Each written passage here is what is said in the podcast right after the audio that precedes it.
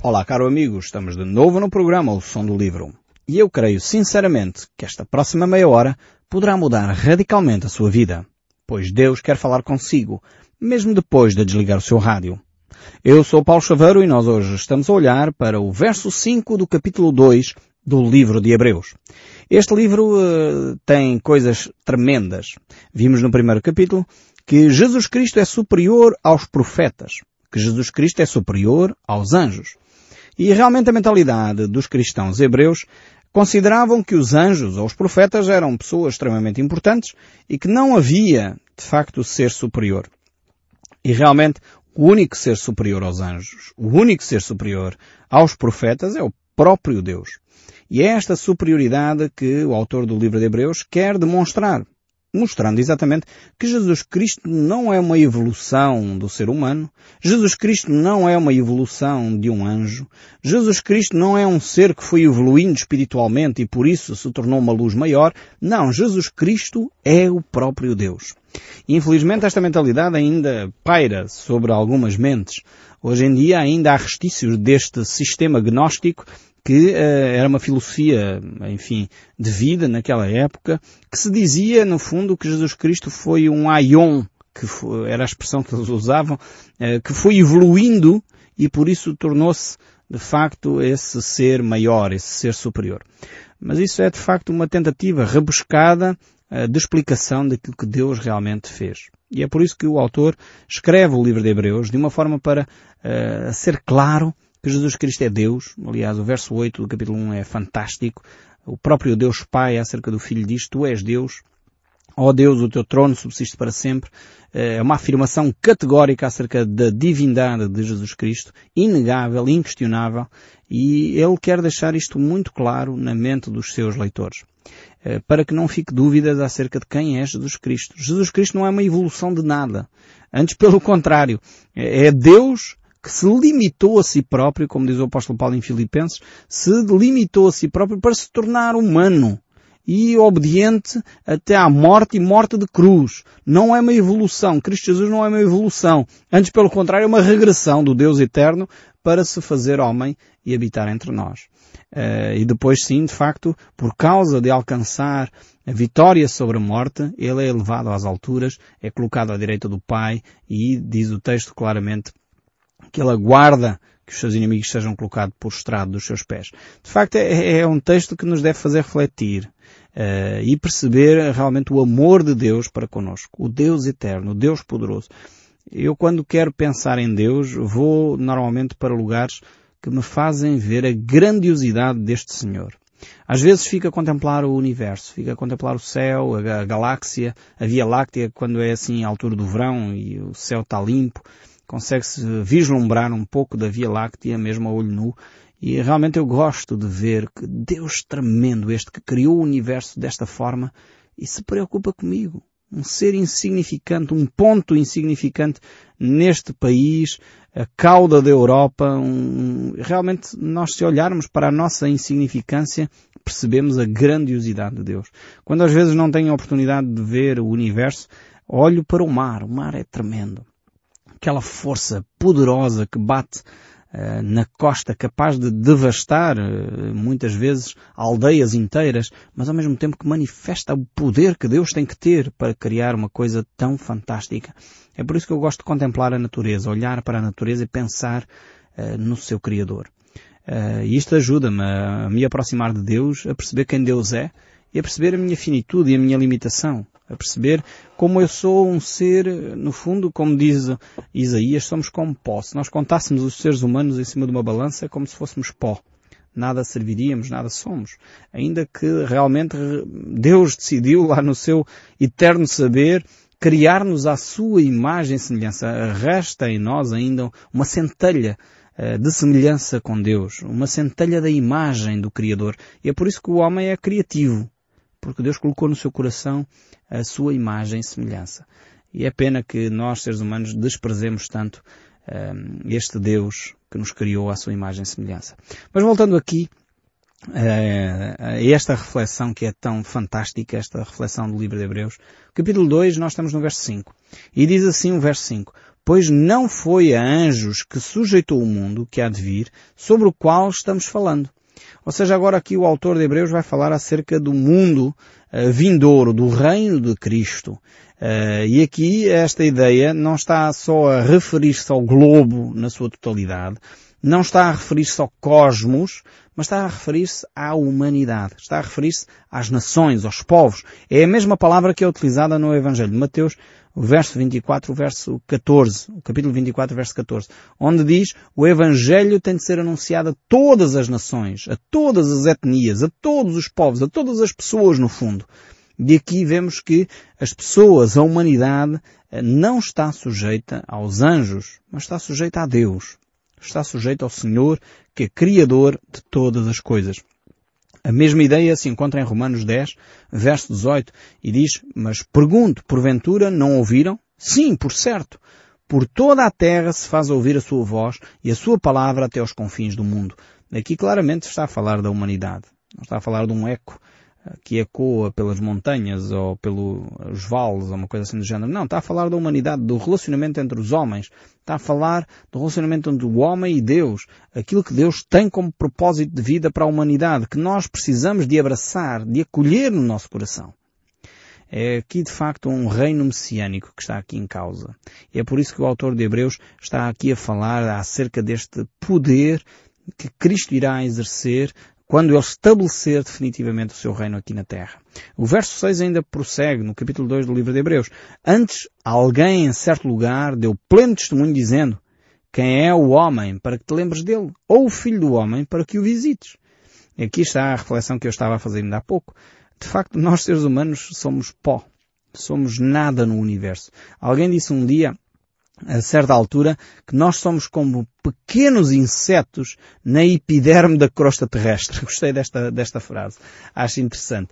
E, e de facto, quando os, os homens com, conseguiram sair da nossa atmosfera e pairaram em torno da Terra, puderam contemplar este belo planeta fantástico criado por Deus, este planeta azul, mas ao mesmo tempo os homens desapareceram, passaram, nem formigas eram, quer dizer, eles nem conseguiam ver, uh, de facto, as obras que nós fazemos e que nós chamamos aqui grandiosas. Exceto a grande muralha da China, que se diz uh, que é possível ver do espaço, não há outra obra que o homem possa ter feito que é visível.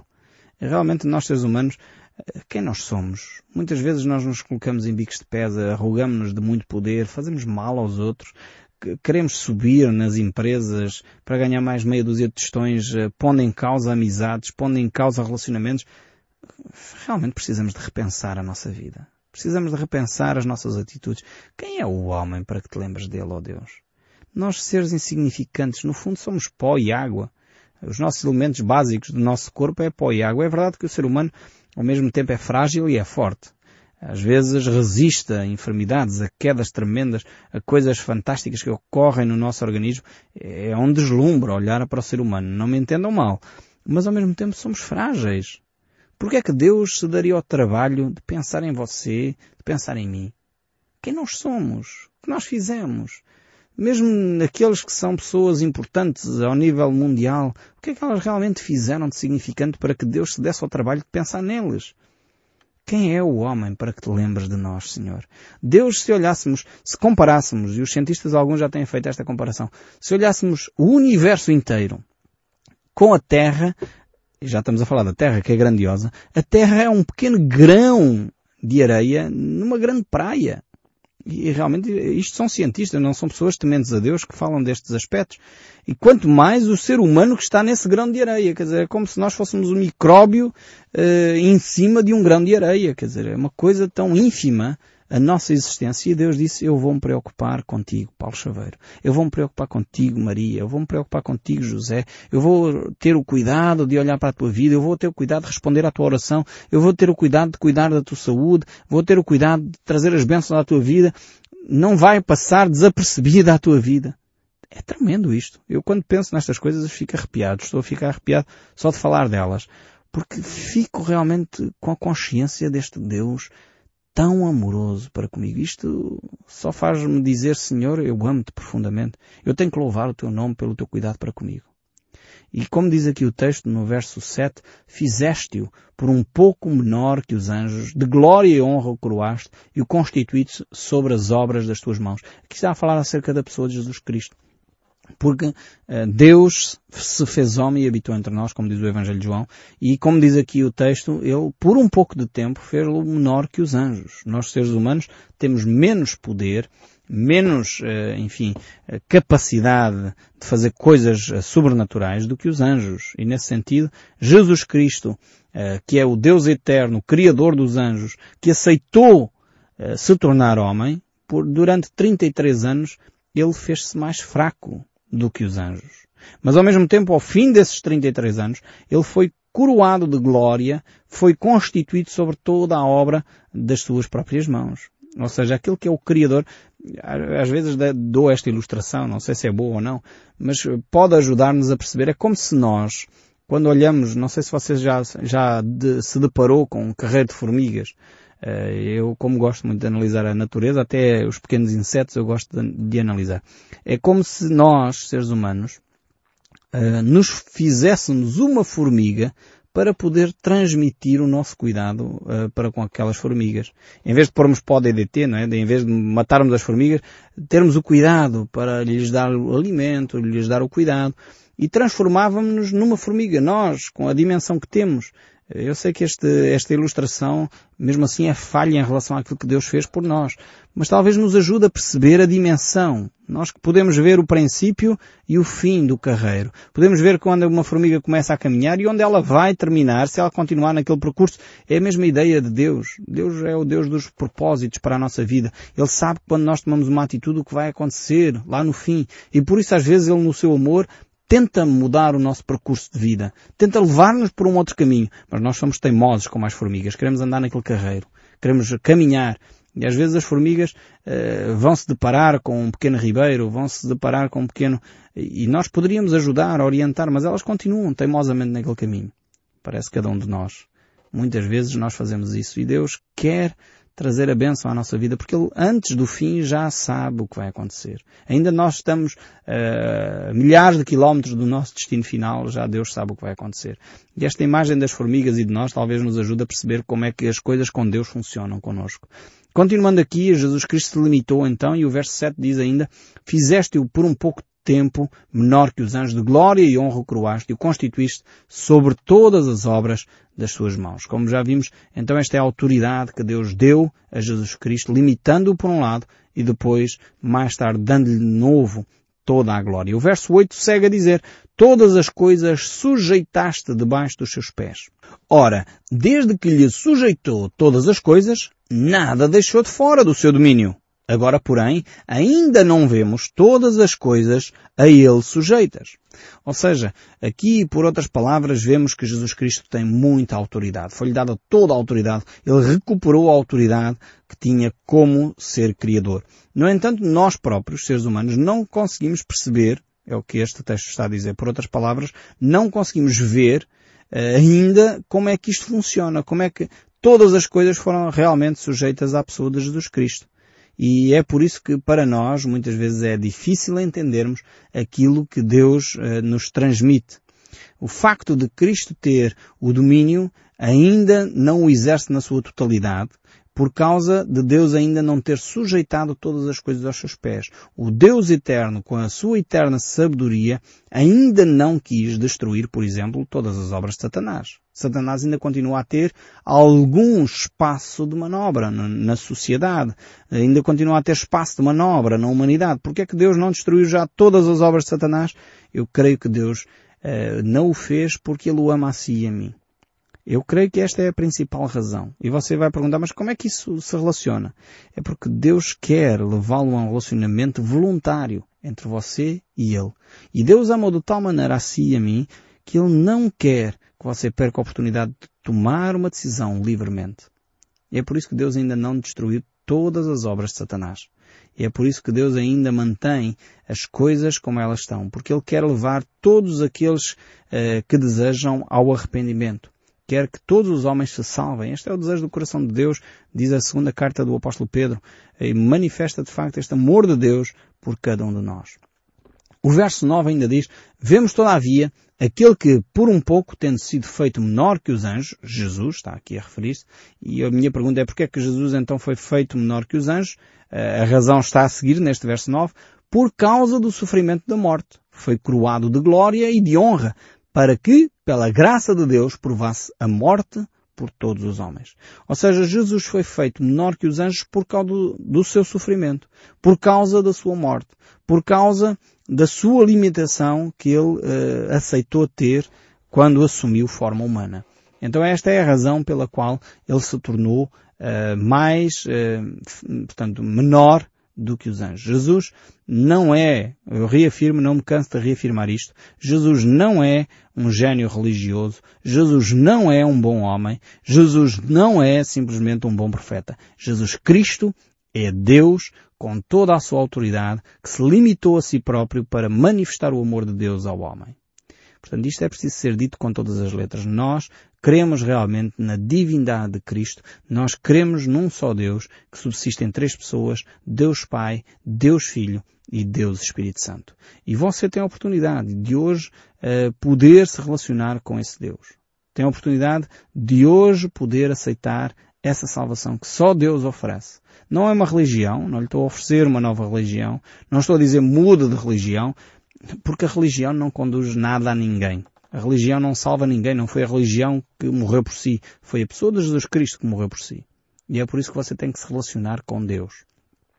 O homem depois organizou-se eh, porque o próprio Cristo disse que ele iria estabelecer a sua igreja e precisamos nos organizar em comunidades, precisamos estar organizados com outras pessoas que têm a mesma fé, partilham da mesma convicção e isso é fundamental para o nosso crescimento espiritual. É vital para nós podermos ser pessoas diferentes, porque é no relacionamento com os outros que nós podemos alterar o nosso comportamento. Porque se eu não me relaciono com ninguém, eu sou uma pessoa fantástica. Agora, o meu problema é quando eu começo a relacionar-me com os outros. Começo às vezes a ter atitudes que não devia, palavras que não devia, uh, digo coisas que não deveria ter dito, magoo as pessoas e preciso pedir perdão. E isso vai trabalhando o meu próprio caráter. Vai mudando aquilo que eu sou, que é errado em mim, e Cristo usa as outras pessoas para me fazer crescer, para trabalhar a minha paciência, talvez onde nós mais trabalhamos a nossa paciência, onde nós mais trabalhamos a nossa humildade, onde nós mais trabalhamos uh, as nossas uh, características positivas é no, na família. Nós estamos ali constantemente. Os nossos familiares sabem quem nós somos. Se calhar aos nossos colegas de trabalho nós até podemos esconder a nossa hipocrisia, podemos esconder o nosso orgulho, mas os nossos familiares conhecem-nos desde a infância sabem os nossos quês, sabem as nossas manhas, sabem as nossas, eh, enfim, os nossos esquemas. E eles podem ajudar-nos a crescer.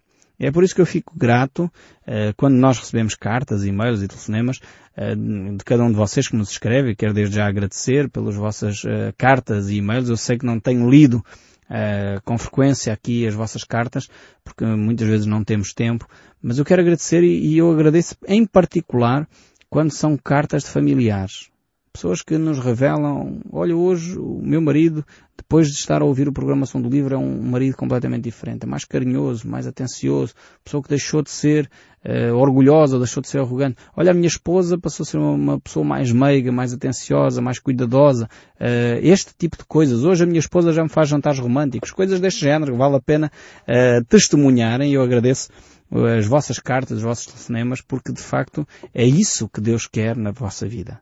Deus quer transformar o nosso caráter e Ele utiliza a família exatamente para fazer isso. A família é o nosso núcleo uh, básico onde Deus vai utilizar essas pessoas para moldar o nosso caráter. E é isso que Deus quer operar em nós. Mas para isso acontecer, nós temos que dar um primeiro passo. Um passo de nos encontrarmos com Cristo. Um passo de nos entregarmos nas mãos de Deus. Tenho tido o privilégio de estar agora num grupo de autoajuda, de apoio a pessoas uh, aqui na cidade de Lisboa, onde podemos partilhar abertamente as nossas fraquezas, onde podemos partilhar abertamente as nossas limitações. Uh, é um grupo muito heterogéneo de pessoas vindas de várias, várias origens, vindos de problemas diversos, distúrbios alimentares, problemas no passado com, com vícios, seja de jogo, álcool ou drogas ou outra coisa qualquer, e nós ali estamos a analisar uh, passo a passo a técnica dos 12 passos que é utilizado por muitos grupos. E um dos, desses passos é, é reconhecer a nossa incapacidade. Temos que reconhecer a nossa limitação. Dizer eu não sou capaz diante deste vício. Eu não sou capaz diante deste distúrbio alimentar. Eu não sou capaz diante desta, deste, desta atitude compulsiva que eu tenho para com esta área da vida. Eu preciso da ajuda de Deus. Este é primeiro, um dos primeiros passos que nós temos que trabalhar na nossa vida. E realmente quando fazemos isso, quando confessamos o nosso pecado a Deus, quando dizemos isso de todo o nosso coração e confessamos uns aos outros, porque a Bíblia nos exorta a fazer isso, em Tiago capítulo 5, verso 6, nos exorta a compartilhar as nossas fraquezas uns com os outros, quando fazemos isso, e por isso a importância das comunidades, eh, quando fazemos isso realmente crescemos. Deus utiliza essas ferramentas espirituais para transformar a nossa vida. Mas em primeiríssimo lugar temos que reconhecer que não podemos sozinhos, precisamos de Deus, do auxílio de Deus, do poder de Deus sobre a nossa vida para vencer as dificuldades que nós temos. E quando nós fazemos isso, realmente a, a promessa de Jesus Cristo cumpre-se na nossa vida.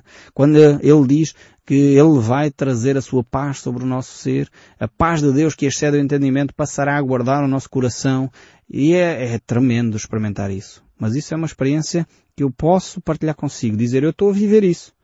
Agora, você tem que experimentar para poder uh, testemunhar também que vale a pena. É mesmo assim como eu acabei de dizer. Mas é só, só você experimentando. Não dá para dizer, bem, eu tenho que experimentar a primeira paz antes de tomar esse passo. Não, primeiro tem que dar esse passo. Entregar a sua vida nas mãos de Deus, entregar a sua vida nas mãos de Cristo e deixar que Cristo cumpra as promessas que Ele fez trazer a paz de Deus no caos, pessoas que nos têm escrito, que estão a viver em depressão, estão desanimadas. Eu quero dizer, há uma luz de esperança, porque Cristo traz a esperança. Cristo quer trazer a paz ao seu coração. Cristo disse aos seus discípulos, eu relato isto, relato que vou à cruz morrer pelos vossos pecados, relato que vou ressuscitar ao terceiro dia para que o vosso gozo seja completo. Isso disse Jesus aos seus discípulos no Evangelho de João, lá no capítulo 15. Realmente precisamos de experimentar esta, esta paz de Deus. E Jesus começa esse discurso logo no capítulo 13 do Evangelho de João. É fantástico ver aquele discurso de Jesus ali. Experimente ler as Escrituras, experimente ler a Bíblia e deixe que o som deste livro continue a falar consigo, mesmo depois de desligar o seu rádio. Que Deus o abençoe ricamente e até ao próximo programa.